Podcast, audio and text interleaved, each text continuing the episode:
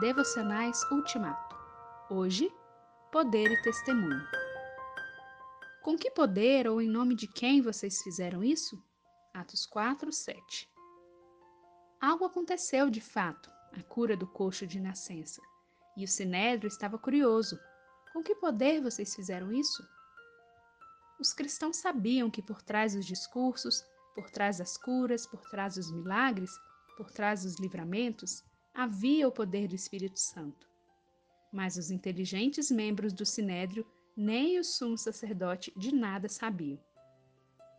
O poder que estava na frente das estranhas ocorrências não era humano, não era das massas, não era político, não era de espada, não era do demônio, não era de feitiçaria, nem era de Pedro e João.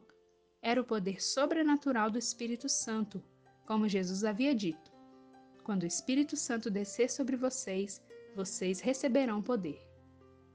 Ele começou a aparecer especialmente depois do Pentecostes, como estava previsto.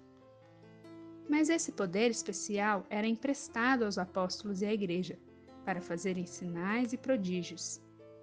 Estevão, um homem muito abençoado por Deus e cheio de poder, fazia grandes maravilhas e milagres entre o povo. Não só para isso, como também para dar testemunho de Jesus. Com grande poder, os apóstolos davam testemunho da ressurreição do Senhor Jesus. Atos 4, 33. Era assim que Apolo pregava. Com grande poder, convencia publicamente os judeus, provando por meio das Escrituras que Cristo é Jesus. Jesus colocou as coisas na ordem certa.